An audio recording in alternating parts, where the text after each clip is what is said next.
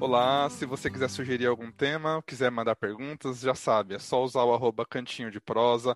Lá você pode acompanhar os novos episódios que vão saindo cada semana, os temas, as pessoas convidadas. Então, adicione a gente no arroba cantinho de prosa para ficar por dentro disso tudo, para dar as suas sugestões de temas. E no episódio de hoje, é um episódio muito incrível e eu estava esperando há muito tempo para gravar sobre esse tema. E eu tenho duas pessoas também aqui que eu acho que vão dar um show de bola nessa, nesse tema com a gente hoje. Uh, a gente vai comentar um pouquinho sobre a questão da gordofobia, como ela existe e como ela acontece no dia a dia, socialmente, né?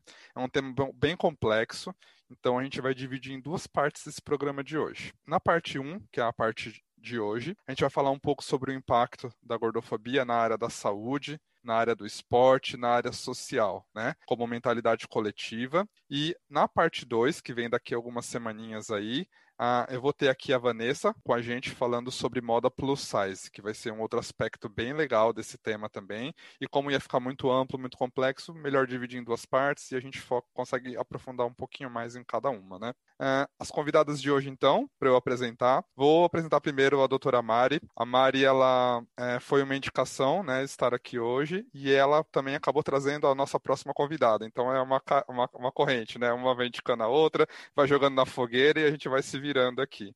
A Mari ela já se graduou em educação física, mas ela também é médica. Não contente, ela fez pós em fisiologia do exercício, em medicina do esporte e em nutrologia. Não contente, agora ela ainda está se formando em filosofia. o TCC dela, inclusive, é sobre o tema Um olhar da psicologia do esporte e da filosofia sobre o acolhimento de pessoas gordas em academia de ginástica. Então, como uma estudiosa do assunto, queria dar as boas-vindas ao Cantinho de Prosa. Mari.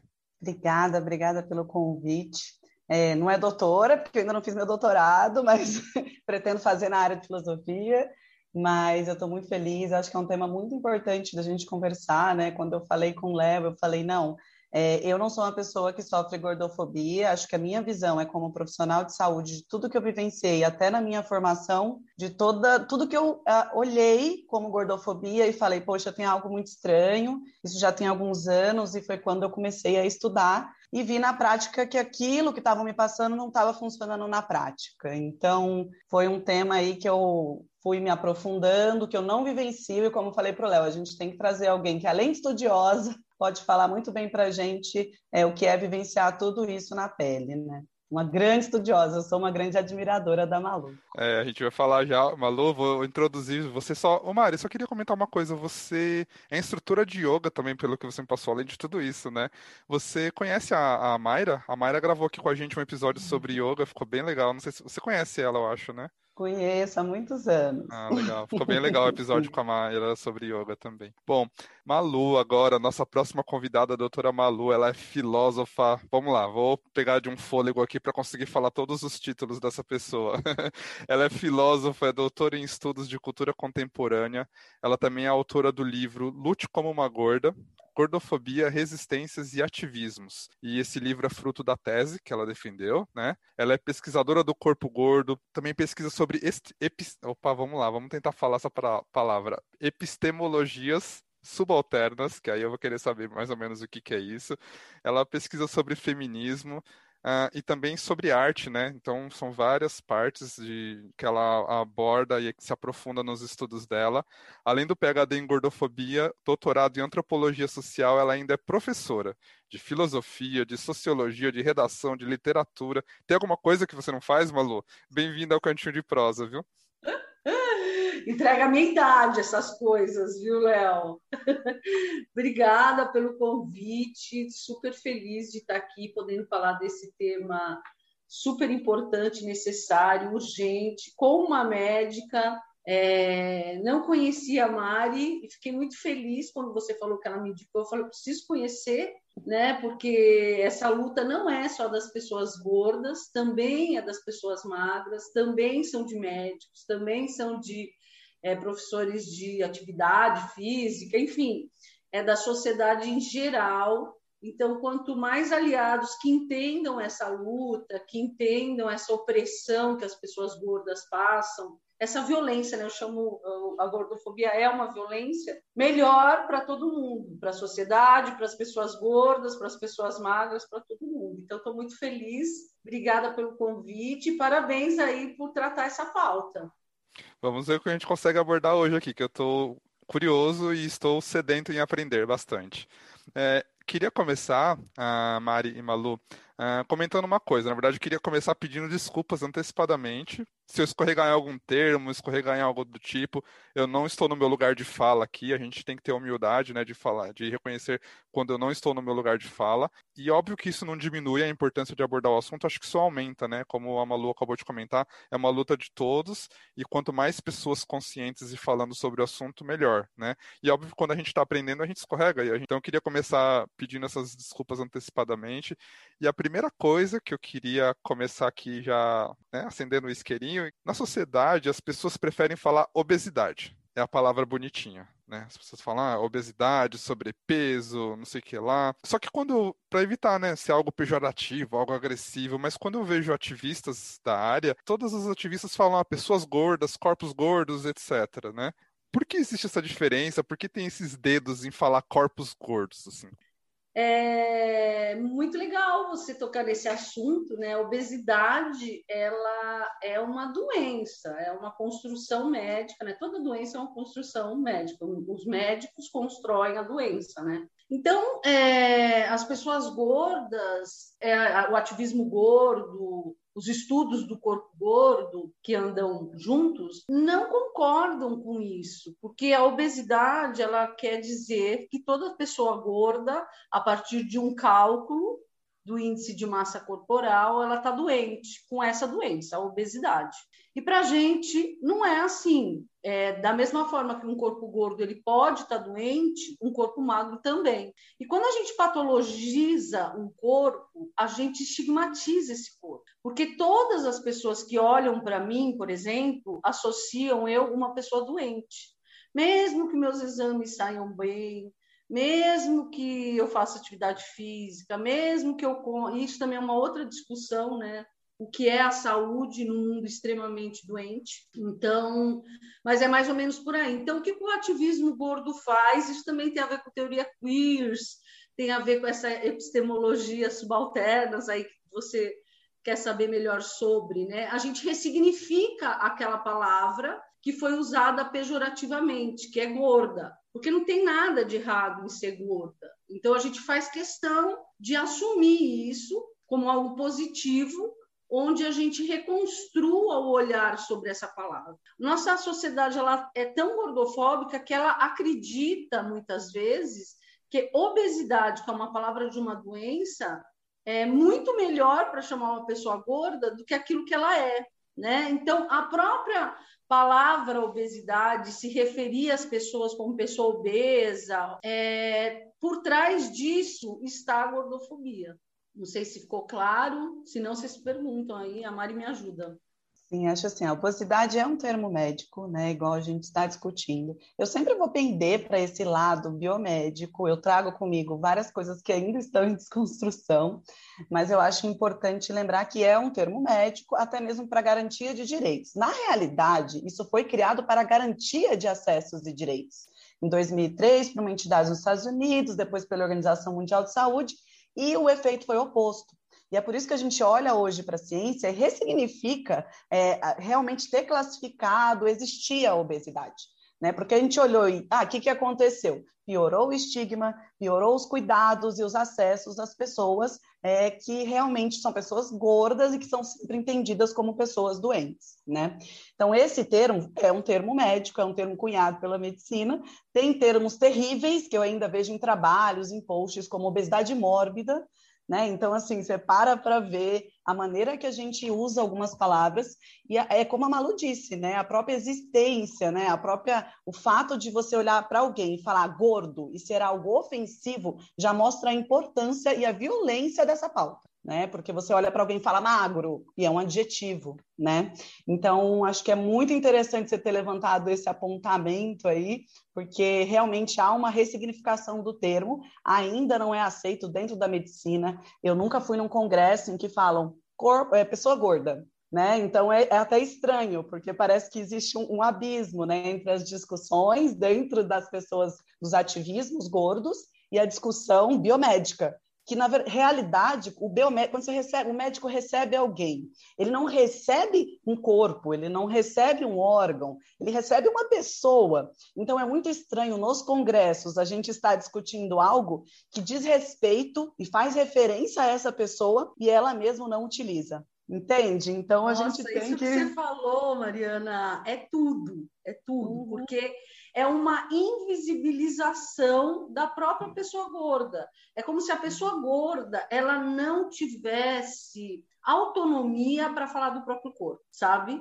Então eles lá decidem o que é, como que vai ser chamado, como vai ser o tratamento, o que, que a gente tem, o que, que a gente não tem, sem ouvir o que a gente tem para contar sobre as nossas singularidades, subjetividades, histórias, cultura e tudo mais. Então, isso que você falou é muito importante é, entender né, o quanto a ciência, e a gente está falando de medicina, mas a, a educação, a mídia, ixi, a própria filosofia, né, são estudos, são ciências que estão fechadas para ouvir do que é que eles estão falando, de quem eles estão falando.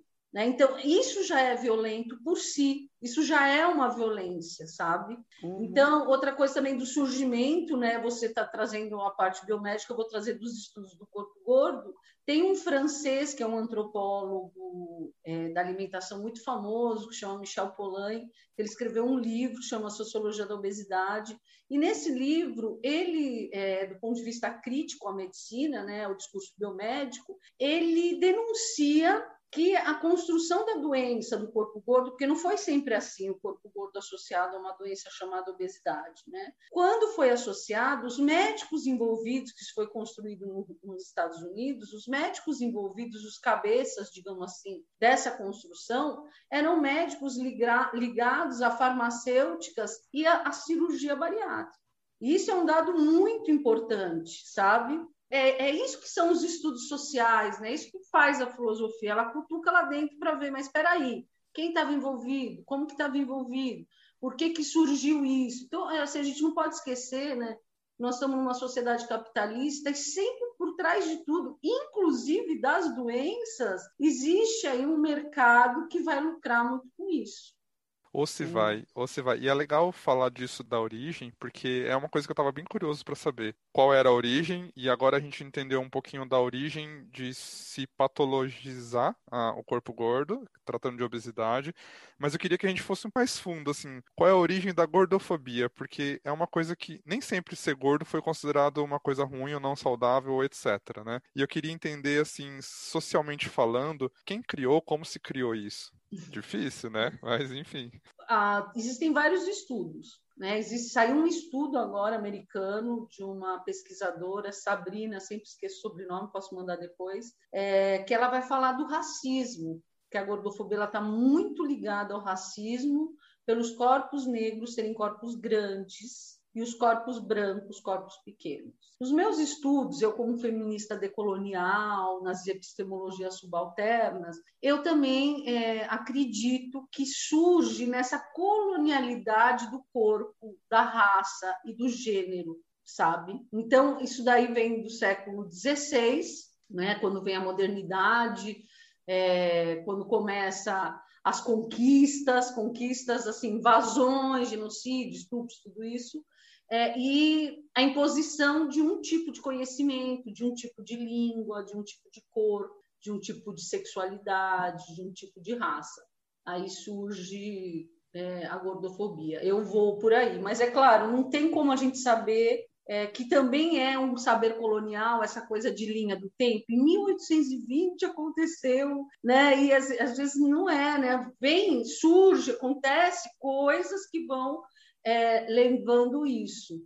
Tem um livro de um filósofo muito interessante, o Lipovetsky, que é um livro fala sobre a leveza, que ele vai falar que a sociedade, a partir da modernidade, dessa dualidade de normal, anormal, feio, bonito, né, como se houvesse só duas categorias sempre na categorização dual das coisas, é uma tendência a diminuir os corpos cada vez mais, cada vez mais, cada vez mais, porque também o capitalismo ele precisa de um corpo produtivo. E um corpo produtivo é um corpo leve, pequeno, né, que cabe em qualquer lugar, também para o lucro. Tipo, um avião, eu coloco lá 50 poltronas, eu preciso de 50 pessoas pequenas, porque se for 50 pessoas grandes, não vão caber, sabe? Então, tem toda essa construção também desse corpo menor, né? E também Sim, a construção muito... do corpo inatingível, né? Porque o capitalismo se movimenta a partir disso também. É sempre uma coisa cada vez mais inatingível, né? Desculpa, Mari. Eu ia falar exatamente dessa interseccionalidade mesmo, né? A Malu falou do racismo e eu lembrei da professora Sueli Carneiro, que é uma filósofa da USP, que ela tem a tese dela falando da construção do não ser, né? Dentro da pauta do racismo. Mas aí você vai ler e vai fazer aí um paralelo dentro é, de pessoas gordas e como também houve um apagamento, né? É como se eu negasse a existência dessas pessoas, eu defino como elas devem ser, eu defino como elas devem se comportar, eu defino que elas devem ser úteis para o sistema dessa e dessa forma. Eu defino que enquanto elas não atingirem o que eu considero como o normal, né? Enquanto elas não atingirem, elas não serão adequadas, não serão aceitas. E elas, inclusive, merecem uma violência.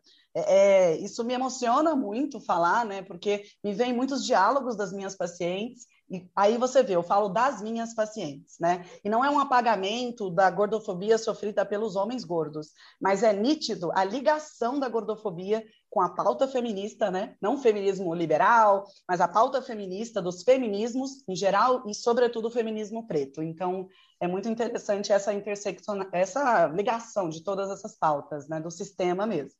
Sim, nossa, é isso mesmo. Os estudos é, decoloniais estão trazendo né, teoria queer, estão, estão trazendo esse debate muito forte é, das gordas, das pretas, das putas, das trans, né? E a gente entra nessa discussão também, né? Porque são todos corpos é, dissidentes, excluídos, patologizados, todos. Né? Saiu dessa construção do corpo hétero, branco, é, magro, você vai tendo categorizações ali, né?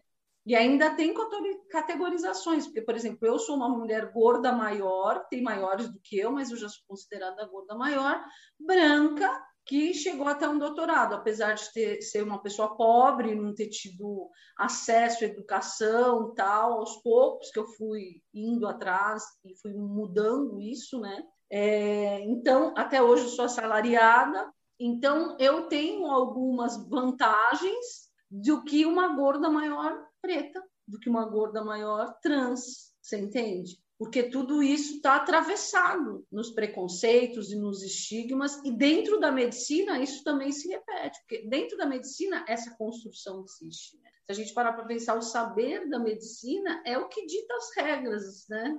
Que a gente, como a gente está, como a gente veste, como a gente vê, como a gente se movimenta, como a gente come, né? É a medicina que regula tudo que a gente faz. Olha o poder que existe. Por isso que quando a gente vai falar de gordofobia, as pessoas falam assim, mas a Organização Mundial da Saúde fala, as pessoas não entendem que é uma ciência que se equivoca, que às vezes ela precisa ir rever. Quantas coisas que a medicina fez de errada? Muitas, viu? Daria aí cinco teses de doutorado.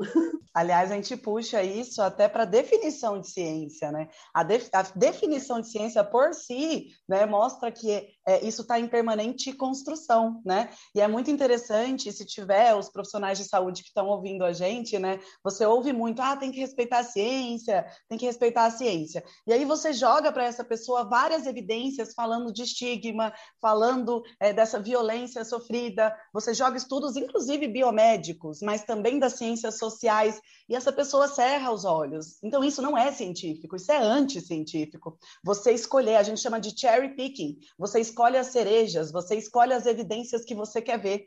Isso é anticientífico. Então, a pessoa fala, estou respeitando a ciência, é, obesidade é doença. É, tá bom, mas olha essa outra evidência, olha o consenso canadense do ano passado, olha isso, olha isso. Não, não, isso eu não quero saber. Não, mas olha essa evidência aqui. Não, isso eu não quero. Então, isso é anticientífico, é como a Malu disse, né? Até a definição de ciência, a gente tem que olhar a história da medicina, né? Eu acho isso lindo, porque a gente percebe como esses conceitos são formados, a gente percebe como a gente chegou aqui, por que, que a gente vê dessa forma agora, por que, que a gente pode mudar esse paradigma, né? Então, a gente tem a impressão que a gente está sempre evoluindo no conhecimento. Ah, a ciência é progressiva e linear, mas existem teorias dentro da filosofia que você vê que muitas vezes a gente fica ali num paradigma, por décadas às vezes. E é só na ruptura que a gente realmente faz uma evolução progressiva e uma revolução que traz crescimento para a sociedade como um todo. Então, às vezes fica, ah, ciência, ciência. Peraí, qual ciência, né? Vamos conversar sobre isso, né? E acho Nossa, que toda... é incrível, né? Porque todas as áreas acho que acaba tendo isso, né? Tem os profissionais que se apegam àquele conceito já pré-estabelecido e não sai do lugar, e tem aqueles profissionais que questionam, que causam essa ruptura que faz aquele campo evoluir, seja na arte, na ciência, na filosofia, em tudo, né? É tipo uma hierarquização da ciência. Então, eu que sou filósofa, não vale o que eu falo eu que faço, que estudo a cultura, que meu olhar é antropológico, meu olhar é cultural, é social, não vale. Agora, eu que faço medicina, aí vale, vale muito. Tanto vale que, como a Mariana falou no começo, eu não sou doutora, eu não fiz doutorado, mas um médico é chamado de doutor. A gente já coloca ele num pedestal ali de não ter erro, sabe? E aí ele fica a medicina como grande saber nós, assim, os meros mortais. A grana de investimento, de investimento para a ciência, vai muito mais para a área da saúde do que uma área de filosofia, para uma área sociais. Né? Os governos totalitários têm esse interesse também, porque quem quer que rompe paradigma? Geralmente é a área de humanas que rompe paradigma. Filosofia né? faz pensar, e pensar é perigoso, né, Malu? Pois é, total. E isso que a Mariana falou de rompimento de paradigma, é isso que o ativismo gordo, é isso que os estudos do corpo gordo está propondo, um rompimento de paradigma e uma proposta de uma epistemologia mais humana, que não machuque ninguém, que não violente ninguém, que deixe os corpos gordos terem dignidade. Gente, a gente está falando do básico, sabe? É, e você faz até um paralelo com outras coisas, né? Eu, por exemplo, eu fiz muitos cursos de obesidade, muitos, formações, extensões, e eu nunca vi um curso, por exemplo, de sedentarismo, eu nunca vi um curso de especialista em hipertensão. Aí a gente para para perceber, mas espera, né? Você começa uma discussão e a pessoa já fala: você está romantizando a obesidade, porque a obesidade é doença. Não, mas é, espera, né? o que está acontecendo aqui? Por que, que a gente está discutindo isso? Tem tantas outras coisas, né? Se eu recebo uma, uma pessoa gorda no meu consultório, por quê? Por que eu preciso chegar para ela e falar: você precisa perder peso urgentemente? Poxa, essa pessoa às vezes está vivenciando situações de estresse, situações econômicas, sociais, de relacionamento, às vezes não está conseguindo aderir ali uma prática de educação, de uma atividade física, e talvez eu consiga inserir algo, somente coisas que podem melhorar a qualidade de vida dela. Mas quando chega uma pessoa gorda, o que, que é falado? Emagreça, emagreça, emagreça, mesmo que para isso você precise violentar o seu corpo. Né? Então, tudo que a gente contraindica numa pessoa com um transtorno alimentar, a gente indica para uma pessoa gorda o emagrecimento é, não necessariamente é um problema.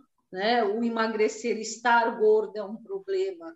Eu posso ter outros problemas muito mais sérios, que é como, por exemplo, nasceu o ativismo gorda. O ativismo gordo nasceu nos Estados Unidos com uma cantora do, não sei se vocês conhecem a banda Mamãzinha de Papas, uhum. né? a Cass Elliot, que era uma das vocalistas, ela ia nos médicos, ela ia nos hospitais com muita dor de estômago e eles só falavam isso, você tem que emagrecer, você está muito gorda. Ela já começou ali a falar, tem alguma coisa errada com isso. E aí, quando ela descobriu um câncer no estômago, já finalizando, porque ela viveu poucos meses depois, morreu, ela não morreu. E aí, como que sai o laudo dessas pessoas? Sai que ela morreu de obesidade. Ela não morreu de obesidade, ela morreu de gordofobia. Porque ela não teve acesso. Ela estava falando, as pessoas não ouviram o que ela estava falando, que era isso que a gente estava falando no começo, né? Da invisibilização do que a gente tem para falar.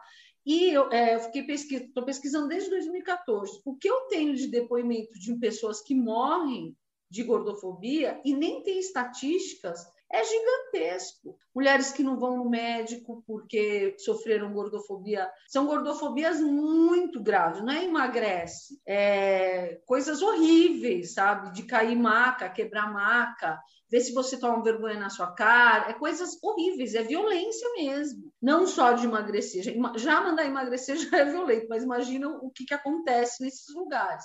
Então as pessoas elas não procuram, as pessoas gordas elas não gostam de ir no médico, elas não querem ir no médico. Ninguém vai num lugar onde é humilhado, onde é machucado. E aí quando percebe alguma coisa mais grave, já está assim no final. Então é o direito básico à saúde, as pessoas gordas é negado.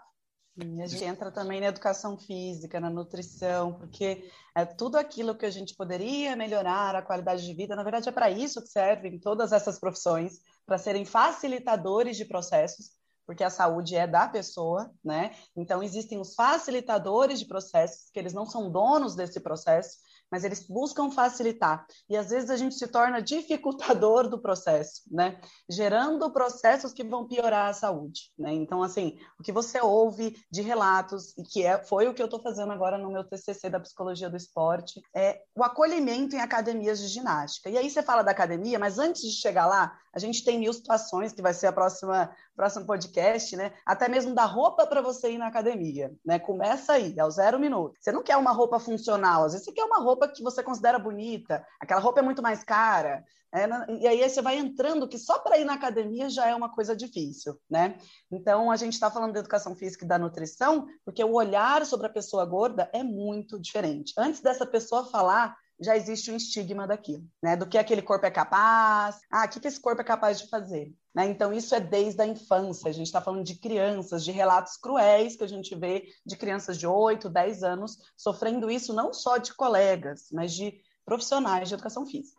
Falar de falar de atividade física, é ativista importante quando a gente fala de atividade física é a Van Joda, né? A Vanessa Joda, que ela tem o Yoga para Todos. É, eu sou aluna dela, e, e, ela abriu essa academia de yoga para todos mesmo, sabe? E ela também é uma mulher gorda e ela fala sobre atividade física, importância, né? A gente deu agora um curso no SESC falando sobre isso.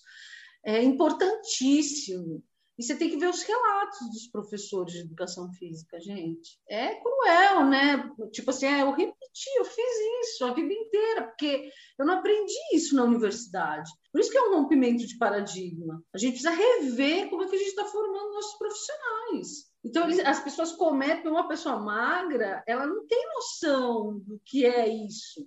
Às vezes até a gorda não tem noção. Eu passei muito tempo da minha vida sofrendo gordofobia sem saber o que eu estava sofrendo, me culpabilizando, fazendo regimes malucos, tudo para emagrecer, valia tudo para emagrecer, machucando meu corpo, machucando meu emocional, é, tirando minha autonomia quanto mulher, é, focada. Quanto tempo eu perdi na minha vida focada no emagrecimento, que eu poderia estar fazendo outras coisas, sabe? Então, muitas pessoas não sabem o que é isso e repetem porque não teve contato com essa discussão, não pensa, não, não acessou isso. Né? Então, olha como é importante falar de gordofobia, é muito importante. Eu acredito que o mais próximo, dentro da minha formação biomédica, que eu ouvi esse tema, foi num curso de formação que ele começou a falar sobre como as dietas falhavam. Então, chegava a índices de 95%, 90% em algumas revisões de literatura, que a gente considera um alto nível de evidência científica. E, de repente, ele falou: Bom, agora a gente vai começar a ver as dietas de 500 calorias. Aí eu não aguentei, né? Aí eu falei: Não, professora, eu não entendi mas a gente acabou de ver que as revisões mostram que a gente tem uma falha de dietas restritivas que chega a 90%, e mesmo assim as pessoas se culpam e se sentem fracassadas, né? E aí eu falei, mas por que, que a gente vai ver agora dieta? Eh, você aceitaria, Léo, você aceitaria uma medicação? Eu te dar a medicação e falar assim: olha, você vai sofrer, você vai machucar seu corpo, vai ser difícil, e tem 90, 95% de chance de falhar. Você faria? Você tomaria esse remédio? Não. Então, por que, que a gente continua fazendo isso? A resposta dele foi: porque é o que é pedido pelo mercado. E ele foi muito sincero, ele foi muito sincero, eu, eu, me chocou a sinceridade dele, e a, acabou ali a discussão, né? Porque acho que todo mundo entendeu o que ele quis dizer a gente está prescrevendo algo, a gente está passando algo que pode fazer mal, que provavelmente vai dar errado, vai alterar todo o centro é, de percepção do próprio corpo, da inteligência do próprio corpo dessa pessoa, que daqui a pouco ela não sabe mais quando está com fome ou não está, o que, que ela quer ou não quer, porque sempre teve alguém falando para ela o que, que ela tem que comer, quanto, né? Eu sempre falo, as pessoas falam, as pessoas gordas são preguiçosas. E eu olho meus pacientes gordos e eles são os que mais sabem de alimentação, de dieta, o que, que pode, o que, que não pode. fala isso. Né? E aí você fica, nossa, que tem alguma coisa errada aí nessa, nessa realidade, parece uma realidade paralela mesmo. Você deu esse gancho, Mari, e é uma coisa que eu queria muito saber, é, essa questão realmente da atividade física. Por que que, por exemplo, se alguém olha uma pessoa gorda praticando atividade física, já supõe que ela quer emagrecer, sabe? Ela tá fazendo atividade física porque ela tá tentando emagrecer, e não, sei lá, a pessoa gorda não pode gostar de esporte, ela não hum, ela não pode gostar, não pode fazer aquilo por prazer, é, ela não tem um lugar dentro disso daí, ou ela não pode ter uma boa performance no esporte, ela só para só emagrecer. É a visão que se tem, né? É, porque esse, esse surgimento da educação física, eu vou puxar do Brasil, ele é um surgimento de militarização dos corpos, de um corpo que seja útil para a sociedade, um corpo que seja produtivo. Então, o próprio surgimento da educação física, né, ele veio disso, de um corpo que seja útil, de um corpo que se encaixe nesse sistema de produção. Então, está explicado. Você olha, não, não são só as pessoas gordas, né? Se você for olhar, a gente discute muito isso, né? Existe uma estética padrão, que todo mundo tem que ser igual, né? Você olha e fala, nossa, mas quando criança não era todo mundo igual. Eu nasci com, não sei, 4,5 kg, outra pessoa nasceu com 2,2 kg. Por que que na vida adulta todo mundo passou a ser igual, né? Não, se não for todo mundo igual, aí vai ser doença. Né? Então, realmente, eu, eu queria saber, você olha para a pessoa e acha que ela busca emagrecimento, mas quem construiu isso foi a própria educação física, a história da educação física traz essa ideia. É, do emagrecer, né? E aí você vai na academia, você vai é, nos lugares de atividade física. Tem um livro muito bom, não sei se você conhece, Mariana, do Rafael Matos, você chega nos espaços de atividade física e nada é feito com o nosso corpo. Então, é tipo, vai fazer atividade física, só que aí você vai na yoga e a pessoa olha para o seu corpo e fala assim: olha, você não vai conseguir, esse não é um lugar para você, como tem depoimentos para caramba sobre isso. Você vai na academia, os aparelhos não são para você. Você não entra, não cabe. Você vai fazer hidroginástica ou natação, não tem maiô para você usar ou a escadinha é tão pequenininha que você não consegue descer, dependendo, né? Então, nada, que isso aí é um outro problema que vem dessa patologização, como é um corpo doente, nada é feito para esse corpo. Porque se eu acredito que ele está doente, ele tem que mudar. Então, existe uma moral aí, uma moralidade em cima dessa percepção do que significa ter um corpo gordo, onde a acessibilidade é negada em todos os espaços, inclusive dentro dos hospitais e dentro dos lugares de atividade física. Então, você vai num hospital, não tem maca para mais de 100 quilos, não tem manguito, não tem aparelho. Ué, mas vocês não estão preocupados? Não tem Aí uma cadeira vai... na sala de espera, né, Malu? Não tem, mas eles não estão preocupados com a nossa saúde, então não estou entendendo o porquê, né? É outra coisa também é, eu fiquei internada. Eu tive um problema na hérnia, no umbigo, e foi, fui operar e me mandaram para a ala da obesidade, nem sabia que isso existia aqui em Cuiabá. Cheguei lá, porque tinha que ser um médico especialista para me atender. Era a maioria fazer bariátrica, a maioria. E lá tinha tudo. Lá tinha balança, eu nunca tinha visto. Lá tinha maca, lá tinha de tudo para as pessoas gordas, sabe? Então, existe uma seleção é, nesse acesso quem que pode ter esse acesso, né? Você pode, desde que você faça a cirurgia. Se não, você tem que se sentir incômodo. A gente pode é, te humilhar para ver se você toma vergonha na sua cara e, e emagrece, como se fosse uma escolha, né? Eu vou escolher o corpo que eu tenho é, porque a culpa é minha. A culpabilização sempre é, né? Por isso que é uma discussão moralista na verdade, não tem nada a ver com ciência e saúde aí, nesse sentido, sabe? É muito moral, é muito moralismo, é na concepção desse corpo gordo como algo nojento, algo construído socialmente que ninguém quer ser.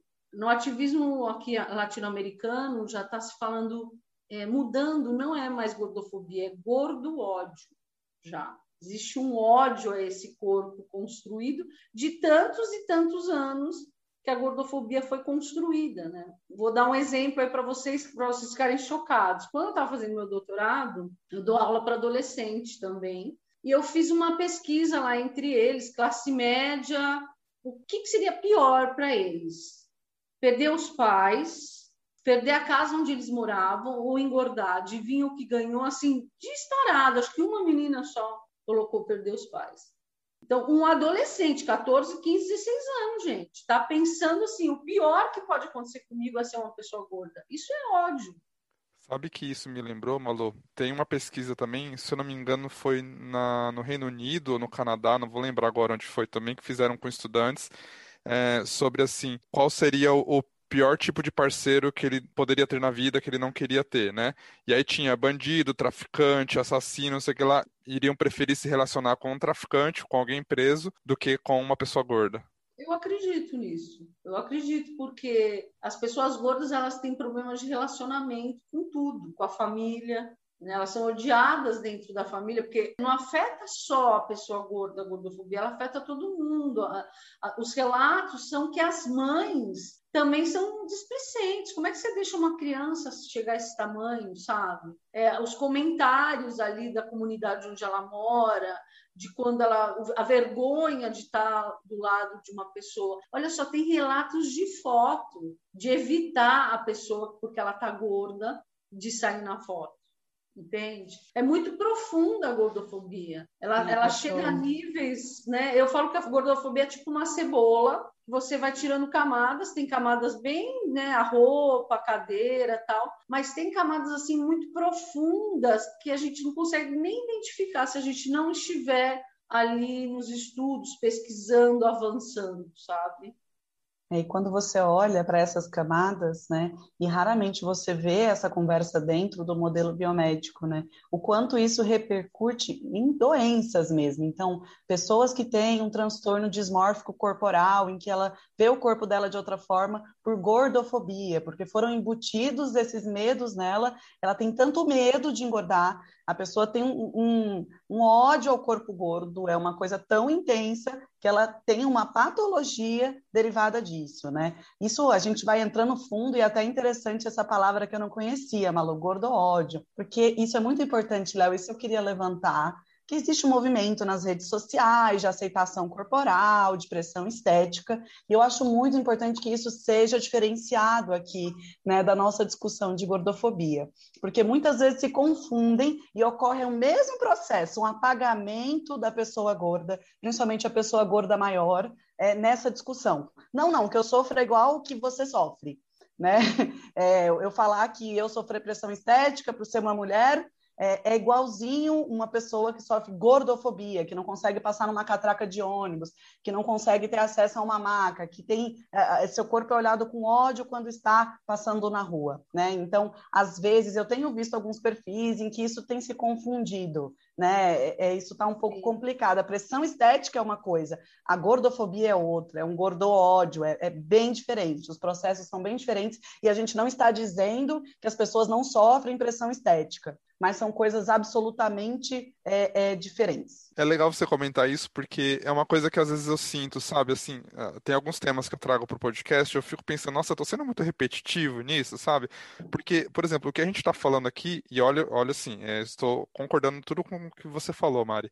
É, por exemplo, eu trouxe uma mulher trans para falar sobre a vivência dela, sobre as lutas dela, sobre esse fato da patologização do corpo dela, sobre a não aceitação e tal. E aqui a gente está falando de várias, de novo, né, sobre essas coisas todas, só que vendo um outro aspecto e uma, uma outra história, né, uma outra vivência por trás disso. E isso foi muito legal que você falou, porque isso me dá uma tranquilidade, sabe, de falar, não, eu não estou sendo repetitivo. Cada luta é uma luta, cada voz é uma voz que tem que ser erguida, tem que ser levantada e tem que ser, né, enfim, a gente tem que falar sobre, né?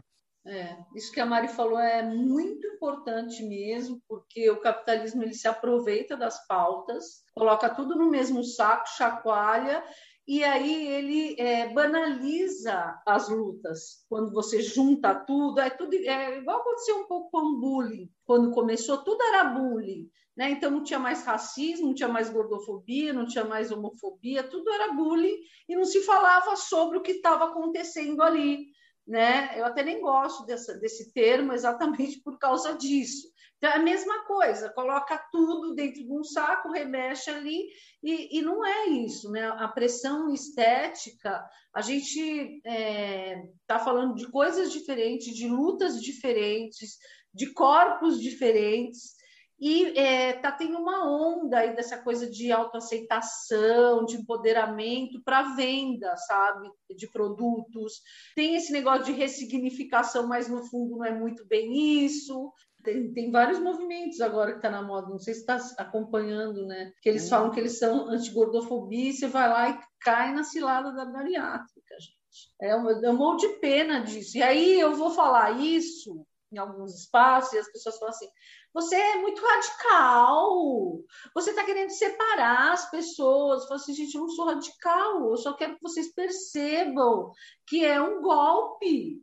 Isso, elas estão se aproveitando da pauta anti-gordofobia para vender. Por isso que eu falo que a gordofobia é camada, porque tem gente que ela não percebe não percebe. E também, aí vem a pessoa gorda, sofreu gordofobia a vida inteira. Aí o médico fala, ai, nós somos anti-gordofobia. Ela se derrete lá, né? E Sim. quando ela for perceber onde ela caiu, já é tarde demais. Né, e movimentos assim que acabam às vezes atrapalhando a luta, é, até porque as pessoas não entendem do que é que a gente está falando. Né? E outra coisa, imagina uma pessoa é, que nem é gorda falando, né? não que não possa falar, tem que falar, todo mundo tem que falar, mas colocando em primeira pessoa na, vi, na vivência de gordofobia, uma pessoa que não é gorda. Quando eu chego lá, aqui, ou numa palestra, ou no, nas redes sociais, ou sei lá onde, como gorda maior, as pessoas olham e falam assim: não, peraí, aquela lá tudo bem, agora essa daí já é um monstro, olha,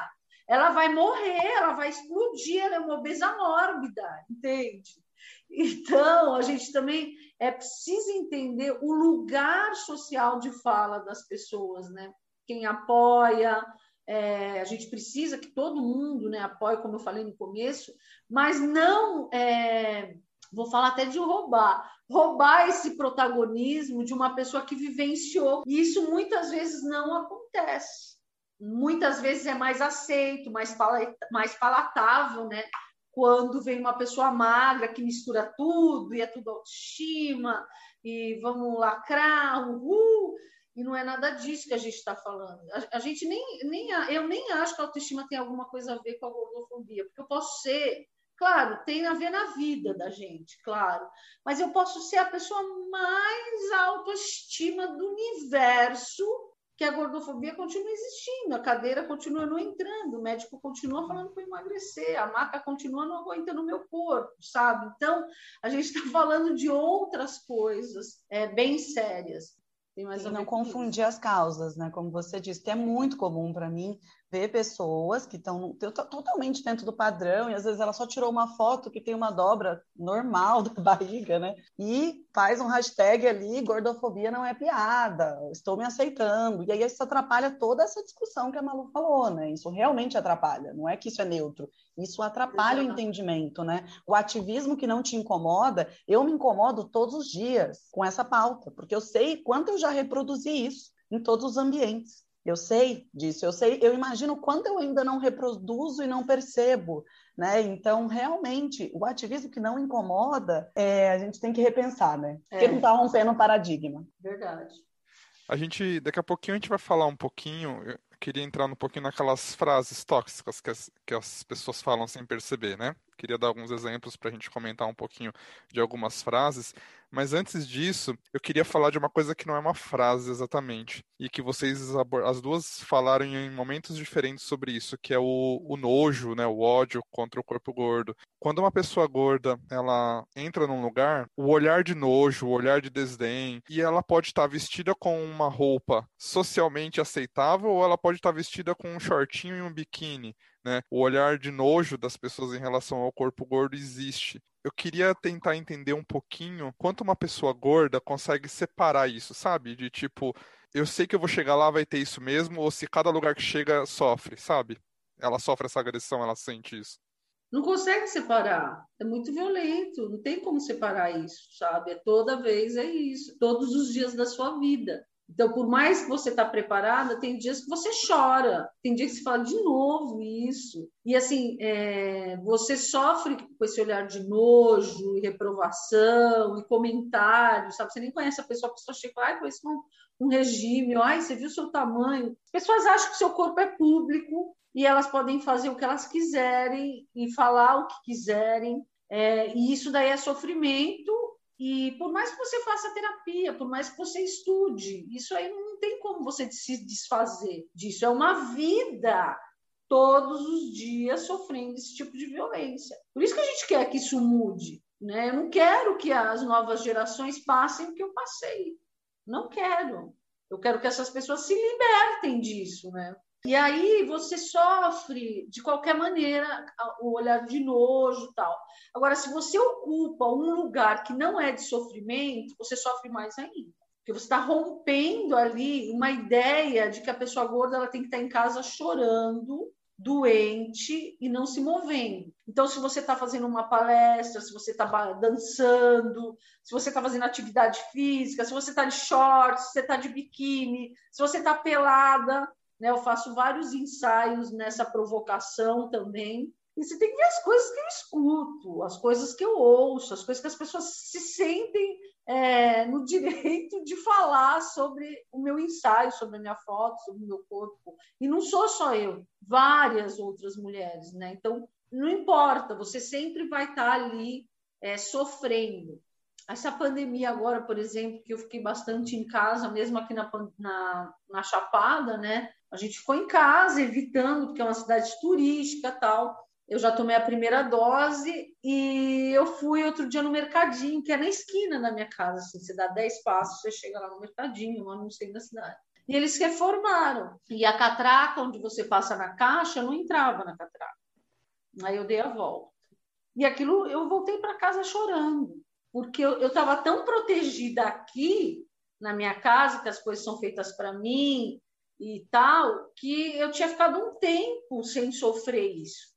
E aí, quando eu fui, por isso que eu estou te falando, não tem como separar, porque é muito violento. E aí as pessoas te, toda, tinha uma fila, todas te olham, né, com aquela cara toda, a fila inteira olhou. E aí eu fui, eu falei, que saco, né? Eu fui, tive que dar a volta, pagar. Em vez da, mulher, da moça falar, nossa, que transtorno, já resolver para eu vazar, não, ela fez eu esperar lá é, sem noção, as pessoas são sem noção, os espaços. Como que um supermercado me coloca uma fila lá de caixa que não entra uma pessoa gorda, se nós somos 57% da população?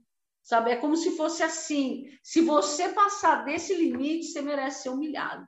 E aí esse ódio vem nas pessoas, você vê nos olhos das pessoas esse ódio, né? Esse ódio de você não tem que existir. Então é muito duro, não é, não é fácil. Por isso também de não confundir a luta. A gente está falando de uma coisa muito profunda, onde nem terapia a vida inteira acho que resolve, por causa de toda, toda essa, essa violência que fica marcada no seu corpo, nos lugares que deveriam ser protegidos, a sua família, os seus namorados, os seus amigos. O consultório médico não é um lugar que você vai buscar lá ajuda, deveria ser um lugar seguro.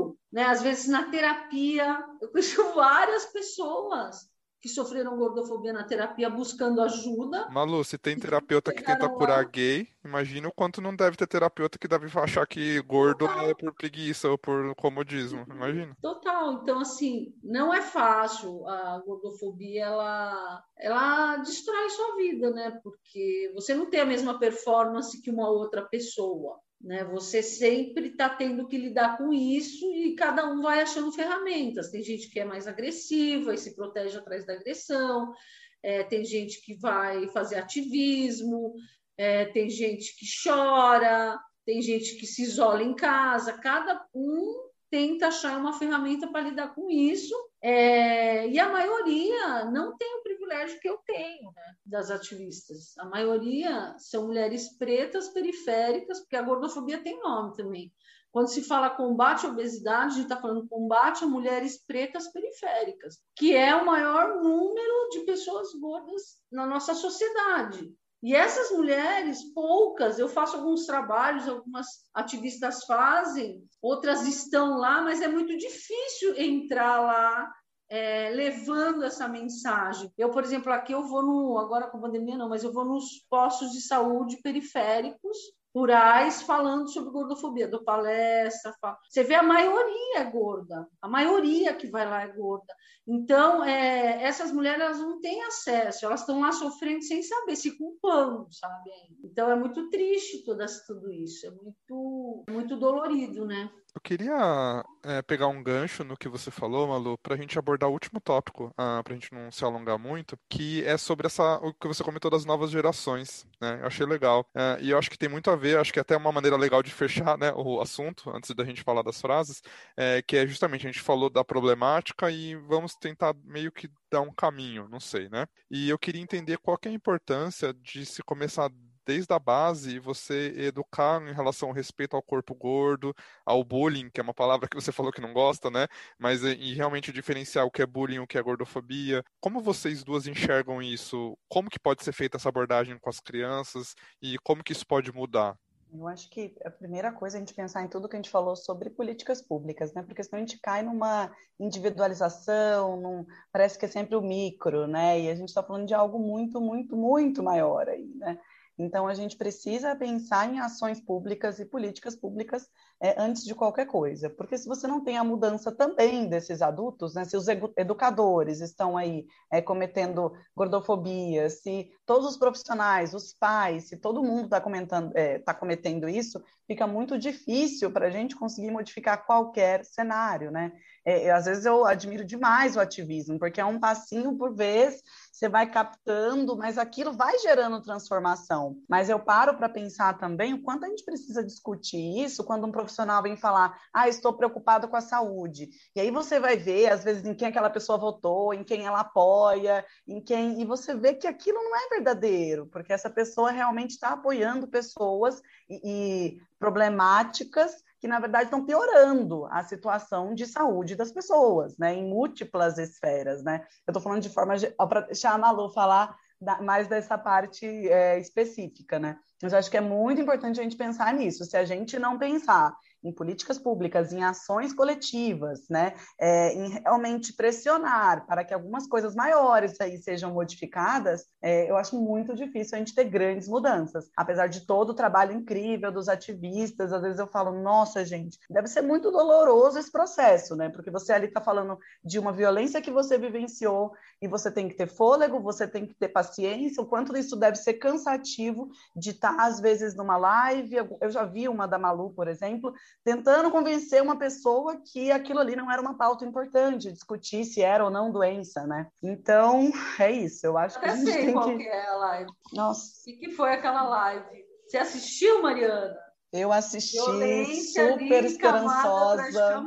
Super esperançosa e foi, eu chorei, eu chorei. Eu chorei depois também, tipo, nossa, o que que é isso? Bom, queria fazer a última pergunta para a gente finalizar essa, esse quadro principal do programa. Na verdade, não é uma pergunta. A gente vai falar um pouquinho sobre algumas frases tóxicas é, e a gente vai. É, rapidamente, assim, é, falar sobre cada frase, assim, alguns segundinhos sobre cada frase. Inclusive, foi legal porque, obviamente, eu não sabia as frases de cabeça. Eu tinha ideia de algumas frases que a gente poderia abordar aqui, sabe? Ah, você tá gorda, ah, olho gordo, sabe? Essas coisinhas básicas. Aí eu fui procurar alguma coisinha. E quando eu fui procurar, eu encontrei um link de uma revista da Globo.com, que tem uma especialista lá chamada Malu Jimenez, dando as opiniões sobre as frases. Eu achei incrível. Eu falei, ah, ela jogou as frases, agora vamos falar sobre. Então, é, bom, vamos lá, vou falar algumas frasezinhas. A primeira delas que eu queria que vocês comentassem rapidinho sobre cada uma. Emagreceu, tá de parabéns, tá linda, hein? Emagreceu, você está seguindo essa norma aí de diminuição de corpo, então você é uma pessoa aceita. Na, na minha vida, quando eu sempre emagrecia, ou eu sempre, nunca fui magra, mas estava mais magra, com remédio, dopada, vomitando, passando mal, tendo desmaio, fome, todo mundo me, me elogiava. Ai, que linda, você emagreceu. Ninguém imaginava o que estava acontecendo por trás para eu emagrecer. E quando eu engordava, que eu estava bem, que eu não estava fazendo regime, que eu não estava ligando para isso, que eram poucos momentos da minha vida, as pessoas, nossa, cuidado, hein? Você está engordando muito, você sabe que você tem tendência, hein? Olha, vai ficar doente. Então, a, a magreza, ela tem essa coisa de positivo, não importa como, e a gordura, mesmo que você esteja bem, tem essa coisa do negativo, né? Está é, super relacionado isso, né? Esse pavor de ser gordo, então vale tudo. Então eu penso a roupa que me emagrece, a maquiagem que me emagrece, o óculos que me emagrece, o cabelo que me emagrece, é, tudo. Você vê esses negócios de moda, use cabelo, cabe, é, é, só tipo de rosto para emagrecer, tem que ser o cabelo tal. A roupa que não sei o que para emagrecer, não usa lista, não usa não sei o que lá. Então, tudo é organizado para você ser magra, para as pessoas te elogiarem. E se você estiver emagrecendo infinitamente, sempre, melhor ainda. Você Mas me lembrou do, de um episódio que teve aqui que é de imagem pessoal e autoconhecimento. Inclusive, se vocês não ouviram, eu recomendo muito vocês ouvirem, porque ficou muito legal e acho que tem bastante a ver com o que a gente está falando, Malu, e é exatamente isso que você falou. O quanto a moda direciona né, para um ideal sem considerar a individualidade, como a pessoa se sente bem e como ela quer se enxergar. E acho que tem muito a ver com isso que você falou. Bom, deixa eu falar a próxima frasezinha aqui, que não é exatamente para alguém gordo, mas acho que tem um preconceito gigantesco envolvido que é hoje é dia de gordice. Eu vou me permitir essa gordice, sabe? Cabeça de gordo, eu vou com olho gordo sobre alguma coisa, que não é uma frase dita para pessoas gordas. E você pensa na repercussão disso, né? Porque é, as pessoas postam lá uma pizza, ai que lindo, está comendo uma pizza. Se essa pessoa for uma pessoa gorda, o pensamento não vai ser isso. O pensamento vai ser, olha lá, tá gorda porque comeu uma pizza. Então, a, a pessoa gorda, craseada, é negada até o direito do prazer de comer, né? Porque todo comer é emocional, né? Então, tudo bem. Não, você que é magra, tá dentro do padrão, você pode ter esse prazer. A você, eu nego o prazer né? Então, essa coisa da gordice fica soando como se as pessoas gordas vivessem lá com hambúrguer, com a pizza, enfim, com qualquer que seja o alimento, que a, todo mundo adora fazer um nutricionismo, é, um terrorismo nutricional, é, como se essa pessoa comesse só isso. E aí, no consultório, as pessoas que eu recebo que menos se importam com o que estão consumindo, ou, ah, não, eu sou magro, nasci magro, são as pessoas magras. Então, meus pacientes que são é, gordos são pessoas que fizeram dietas a vida inteira, que a vida inteira tentaram fazer uma adequação com alimento X, Y, Z, e aí eu fico pensando, mas de onde veio essa gordice, né? Porque devia ser magrice, porque as pessoas que nasceram magras, né, é, é, elas ficam o dia inteiro comendo qualquer coisa porque eu sou magro. E aí você gera também uma doença, às vezes, nessa pessoa, que evolui com doenças, mas ela continua magra, então tá tudo bem né? Então, eu me coloco aí, com 23 anos, fui, hiperte... fui diagnosticado com hipertensão, com colesterol alto, mas eu era magra. Então, ah, eu te acolho, fica tranquila, não, não é nada que você fez. E era, entende? E era. Então, não é gordice, é magrice. Adorei isso. Gostei também. Né, Mas olha, isso me lembrou uma pesquisa é, que o governo do estado do Rio de Janeiro, nutricionistas do governo do estado do Rio de Janeiro, fizeram nas séries do nono ano, durante o ano to todinho de 2012, é, de alimentação de crianças do nono ano. E eles descobriram que os gordos, os alunos gordos, eram os melhores que comiam. Eles sabiam falar sobre alimentação, o que era saudável, o que não era saudável, qual era o melhor horário, não sei o que, não sei o que lá. Enquanto as pessoas magras, crianças magras, comiam um monte de. É, vou falar besteira, mas eu não acho que besteira seja a palavra. Comiam coisas, sei lá, que não era arroz, não, ultraprocessados, é, processados. É, e tal.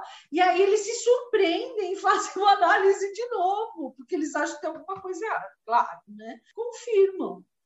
Bom, outra frasezinha que eu queria abordar aqui é. Bom, você comentou, Malu, da roupa que emagrece, né? Ou do objeto que emagrece, da coisa que emagrece, como se isso fosse bom. E eu queria falar uma outra que, é, que também dizem que assim, eita, gordinho. Quando a pessoa tá com preguiça de levantar, tá com preguiça de fazer um exercício, ela não quer ir em tal lugar. E aí até isso já é sinônimo, né? É o gordinho porque ele não quer fazer alguma coisa, porque ele é o preguiçoso, né? É isso, né? Associar a palavra gorda tudo que é ruim, preguiçoso, feio, é, sujo, é, incapaz. Então essa palavra ela é mal utilizada e ela carrega, né? Todo todo esse estigma nela. É, vai seu gordo, né? Tipo xingar. Por exemplo, eu já fui xingada várias vezes de gorda E eu, tipo, tá bom. Mas eu não vi nunca ninguém xingar alguém só magra, nunca, pelo contrário. Fala, nossa, como você tá magra, né? Isso é um elogio, todo mundo quer ouvir isso. Né? Eu vejo até usarem isso para tipo, dar uma puxada de saco na chefe, na uhum. professora, né? Nossa, Era outra frase que eu queria, Malu, fala disso. Ah, você emagreceu, tá bonita, né? Todo mundo adora. Nossa, emagrecer, ai, deve ser a roupa, ai, porque eu estou fazendo uma nova atividade, ai, que lindo. Agora, gorda, não, gorda é um xingamento. Uma vez na sala de aula, eu estava falando de mim, então eu estava falando eu como gorda, e aí os alunos falam assim: Não, professora, a senhora não é gorda. Eu falei: Claro que eu sou gorda. Vocês não estão vendo que eu sou gorda? Não, a senhora não é chata, a senhora não é ruim, entende? Então, eu sou gorda, se eu for chata, se for ruim, nem é o tamanho do meu. Como eles tinham uma intimidade ali, e de alguma maneira eles gostavam de mim, é, eles não queriam me ver como gorda, porque isso é muito ruim, a senhora é muito legal, então a senhora não pode ser gorda. Então, olha como, olha como isso é profundo, isso é assim. E fica, ficamos nessa discussão até eu trazer uma aula sobre isso e tal, e eles, ah, é, tá, mas não é tão fácil. Ele chega em casa, de novo vai usar a palavra dessa forma na TV, na rede social, entre os amigos, né? Então... Sim, é, é, muito legal isso que você falou, Malu, porque eu vejo muito dentro da medicina, da educação física, às vezes as pessoas vão até estranhar eu falar isso, né? Mas nossa função é você fornecer dados científicos, a pessoa saber os potenciais impactos disso. Mas as pessoas também têm direito de serem sedentárias. As pessoas, sejam elas gordas, sejam elas magras, elas têm direito de assumirem uh, qualquer ato sobre a sua saúde. E me parece que a pessoa gorda não é dado esse direito, né? Tá tudo bem se o magro for sedentário, mas o gordo não, só vou aceitar se ele estivesse exercitando, senão aí não, como assim se é sedentário? Né? Então, uhum. é aquela velha história, nós somos facilitadores de processos. A pessoa não vale menos porque eu expliquei para ela que o comportamento sedentário pode levar a isso, isso e isso. Mas eu também preciso explicar que o estresse pode levar a isso, que morar num país que, é, é, em determinadas locais, em determinadas periferias, tem 10, 15 anos a menos. Exatamente. Então, assim, as pessoas têm direito de uh, também assumir as suas coisas, sejam elas gordas ou magras, né? Eu estou aí para falar, ó, isso pode causar isso né? Mas se você quer assumir um comportamento sedentário, você não vale menos por isso. A gente tem que ter tomado, tomar esse cuidado também. A pessoa que é gorda, se ela quer ser sedentária, e às vezes ela não quer, às vezes ela não, ela gostaria de se exercitar e ela tem mil barreiras até chegar aí. Né? E a gente está falando até tanto de uma classe privilegiada, nem se fala uma classe que não seja. Né? Então, assim, eu uhum. acho que também é importante lembrar disso. Se uma pessoa é gorda e é sedentária, ela não é, eita, preguiça gorda, né? Ela não é. Né? Ela assumiu, é sedentária, ponto, né? Então e você fala, nossa, é, a gente está sendo, né? A gente pode ter uma fase sedentária amanhã. Exatamente. Começar Isso não te define, né? Isso não pois te é. define. Isso não define a integralidade, a totalidade do seu ser, né? Então, eu acho que é isso. É tomar esse cuidado também de não ficar, tá bom, então eu vou acertar o gordo, mas só se ele tiver hábitos saudáveis. Como se a pessoa soubesse né, que a pessoa tem hábitos. O que, que são hábitos saudáveis? Né? O que, que é uhum. ser saudável? Essa é a discussão. Exatamente. Como se eu tivesse que aceitar ou desaceitar alguém porque é, ela faz, é. faz alguma coisa. Eu tenho que aceitar a minha vida, não é? Tipo, é, o respeito, ele é o mínimo. É, ninguém fala também dos esportes de alto impacto, das pessoas que começam desde cedo, que ficam doentes, fazem várias cirurgias, né? Isso ninguém fala. Que vai para a academia, detona o joelho porque fez errado. Ninguém fala sobre isso.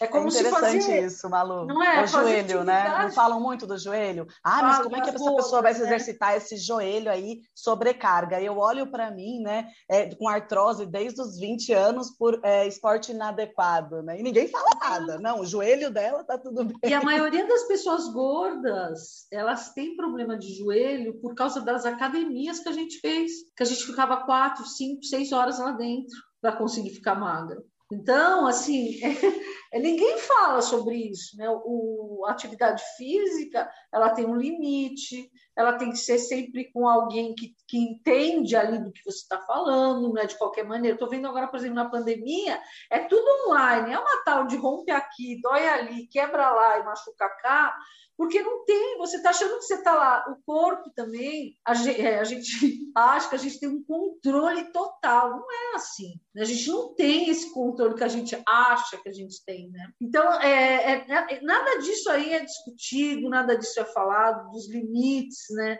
É, do exagero também. O que acontece com esses corpos? São violentados pra caramba em cima da atividade física, né? Sim, aí você falou dessa coisa da mente, aí eu vou entrar com outra frase, igual a do Léo, que não é no contexto da gordofobia, mas que tem muito disso, que a sua mente comanda o seu corpo. E aí fica parecendo que quem não tem uma mente forte, né, é, são pessoas preguiçosas, são pessoas que, nossa, ele não consegue ter o controle. E aí você cai na, na discussão do sistema, né? Essa frase, nossa, emagreceu, tá linda. Você vê que a gente costuma colocar com pronome feminino, né? Olha, ela conseguiu se submeter no modelo de ser pequena, de ser submissa, de gastar seu tempo com mil e um procedimentos que às vezes ela vai julgar que ela escolheu, né? E vai brigar por isso, não, eu tenho direito a fazer isso, né? Mas não se para para pensar que a gente está sempre falando da mulher, né? Assim, você já viu? Ah, emagreceu, tá linda. É difícil você ouvir essa frase para um homem, né? Inclusive, é, parte da minha família é de Goiás, e lá é até um certo status em algumas cidades, né? que os fazendeiros eles sejam pessoas que sejam pessoas gordas, desde que ele tenha uma mulher bem pequena. Então, essa mulher geralmente vai ser pequena, vai ser submissa, né? Não, não é um, um preconceito do local. A gente está falando aqui não de Goiás ou de, enfim, mas para você ver que muitos locais, até culturalmente, né, a mulher tem que ser a pequena, né? Ser a submissa, tem que ser a que está enquadrada e que obedece às regras, que se preocupa o tempo todo de estar é, diminuída, menor, ocupando menos espaço a ponto de da maioria das mulheres nem saberem o seu real tamanho, né, a sua real potência, o que, que realmente tem dentro de si. Sabe que isso me lembrou uma frase que eu, que eu queria comentar, que na verdade é uma frase que eu nunca julguei que fosse gordofóbica. E como a gente erra sem saber, né? Que é, na verdade eu achava até que eu tava defendendo e ajudando, sabe? Quando alguma amiga vira e faz um comentário, aqueles comentários bestas de ah, eu tô gordinha, ah, não sei o que, sabe? Se lamentando. E aí você vai e faz uma brincadeira. Eu sempre falo, falo, sempre não, né? Falei algumas vezes. Meu, relaxa. Homem gosta de ter o que apertar, gosta de... homem gosta de ter o que pegar. Quem gosta de osso é cachorro. E você faz isso, fala isso numa brincadeira besta com uma amiga, né? Lógico que você não, não é uma frase que você sai falando claro. para educar ninguém, né? E aí eu A gente repete as frases repete, que a gente é... ouve sem pensar, né? E aí eu fiquei, aí, tipo, quando eu tava pensando nessas frases aqui agora, é, eu me deparei com essa frase. Aí eu fiquei pensando, e aí Cara, isso é totalmente machista, né? Porque é como se, assim, a mulher tem que ter o corpo para agradar o homem, né? Então, assim, ela tem que ser magra, como a Mari falou, pequenininha para ser submissa, porque é aquilo que é aceito. Mas se você for gordinha, tudo bem, porque o homem gosta de ter o que apertar. Cara, não tem nada a ver com o homem. É a mulher que tem que estar satisfeita não. com o corpo dela e acabou, né?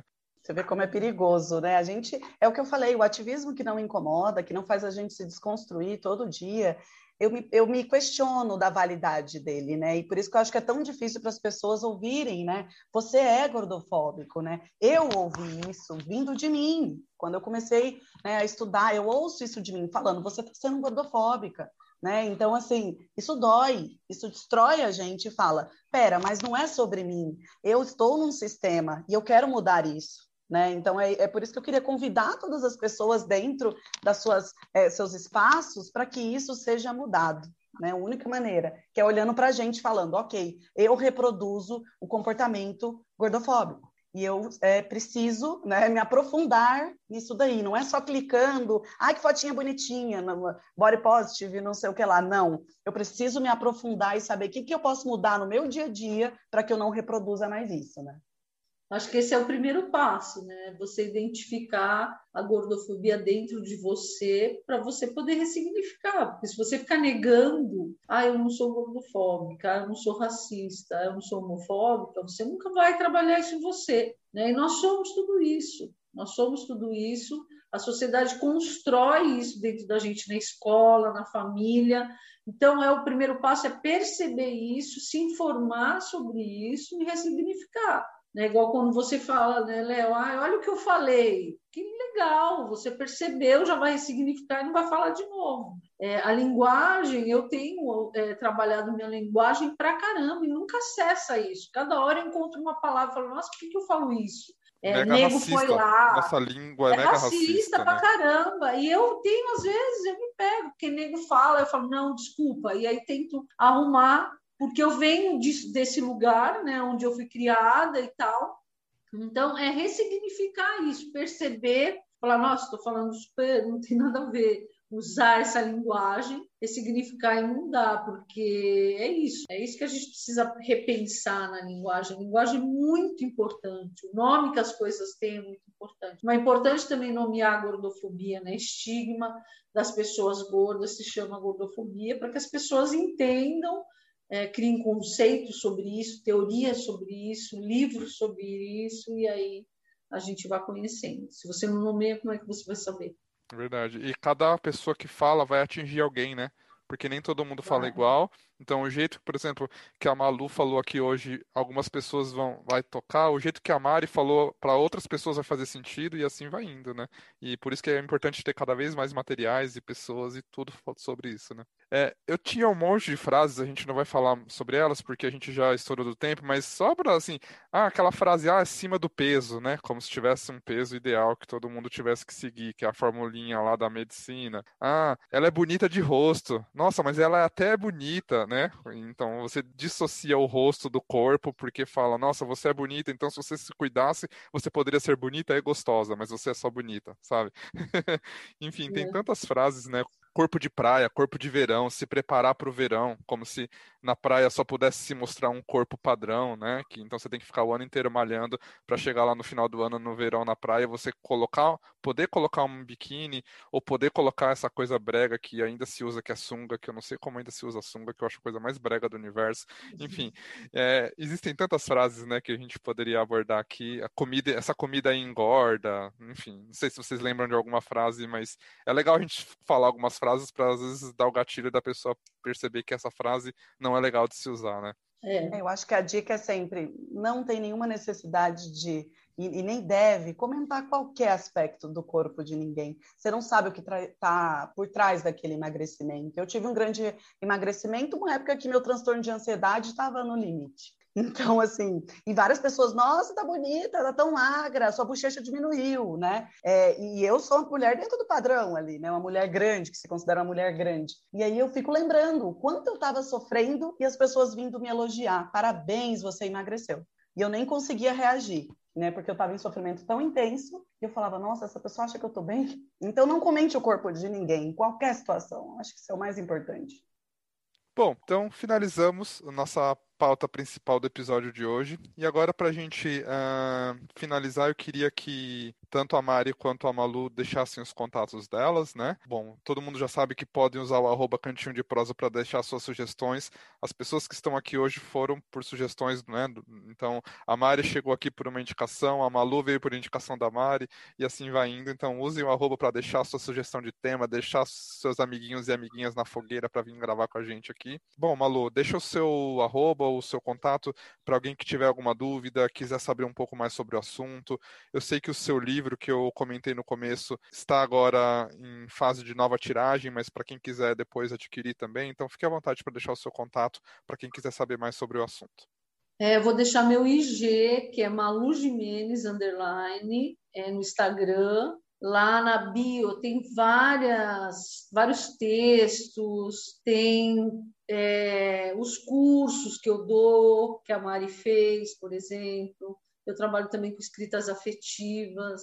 Então, eu convido vocês a irem lá fazer uma viagem no Instagram, dar uma olhada. Tem muita coisa lá. É um Instagram bem pedagógico sobre corpo gordo, sobre gordofobia, é, sobre escrita também. Então, vão lá conhecer. Esse é o meu contato. Meu livro esgotou, mas vai ter a segunda edição e é lá que eu vou divulgar, vou falar sobre ele também.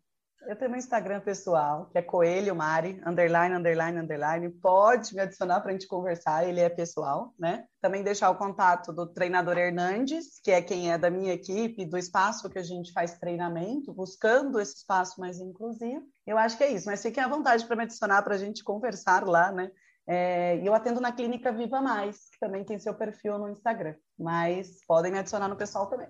Bom, então para finalizar aqui agora, vamos deixar as indicações do episódio de hoje. Tanto a Malu quanto a Mari vão deixar para vocês aí algum livro, algum canal de YouTube, algum podcast, algum autor ou autora. Então fiquem à vontade, Mari e Malu, para deixar suas indicações do episódio de hoje. A minha indicação é a tese da Malu, que você encontra no perfil dela. Puxa acesso saco. livre, né? É, puxa saco mesmo. Inclusive para profissionais de saúde ou não, né? Ou profissionais da filosofia, enfim. É, acho muito importante, eu acho essencial, eu acho que a linguagem está muito fácil ali é de ser entendida ela conseguiu passar de uma forma muito acadêmica, mas ao mesmo tempo é, muito bacana de ler. Então, a tese da Malu, é, eu queria deixar também para os profissionais de saúde um livro chamado O Normal e o Patológico, que é de um médico e filósofo, eu acho fundamental a leitura desse livro, e O Erro de Descartes, que também é de um neurocientista, que fala sobre essas questões da razão, da emoção, né? Não é de gordofobia em si, mas eu acho muito importante para a gente derrubar um pouquinho esse pensamento de mente separada do corpo e começar a entrar na ideia do estigma. Eu acho que para profissionais de saúde talvez seja interessante começar por aí. Eu vou indicar uma série que chama Jetland, que é uma série inglesa muito interessante, é, que vai falar sobre feminismo e gordofobia. Vale a pena ter na Amazon. E eu vou, vou indicar esse livro do Rafael Matos, Sobrevivendo ao Estigma da Gordura, por ele ser da área da saúde, né, por ele ser educador físico. Então, já que a gente está falando de tudo isso aqui, eu vou indicar isso. Eu ia indicar o normal e patológico, mas Mari já indicou, então eu só reforço que é um livro muito importante, interessante.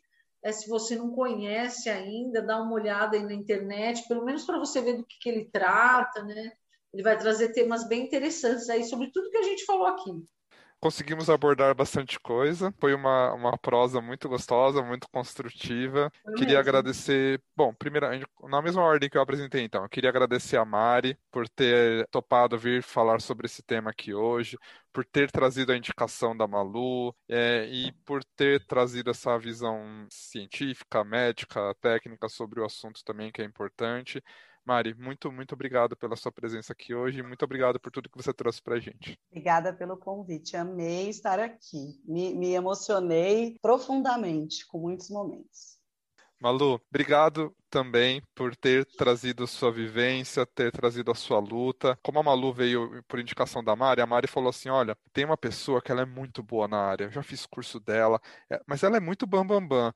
Ela, vai, ela é mega ocupada, acho que nem vai adiantar chamar ela, mas me passou o arroba da Malu. Eu peguei mandei uma mensagem mega despretensiosa pra Malu. Falei, se ela topar, vai, né, Mari? É a hora que eu falei, falei, a Malu respondeu. A Mari ficou mega feliz. Então, Malu, obrigado por ter, de uma forma tão humilde, de uma forma tão acessível, de uma forma tão gostosa ter abraçado a ideia de vir estar aqui hoje, trazer sua luta. Foi mega construtivo, só tenho a agradecer de verdade, viu? Eu que agradeço, fiquei super feliz de te conhecer, de conhecer a Mari, que já tinha feito meu curso, mas assim, eu olhava o nome, né? Como a gente não teve muito contato, então foi muito legal. Eu adorei ver o que a Mari falou, fiquei emocionada também, porque a gente precisa de profissionais da saúde, que, mas que tem esse olhar mais profundo, que não fique superficial.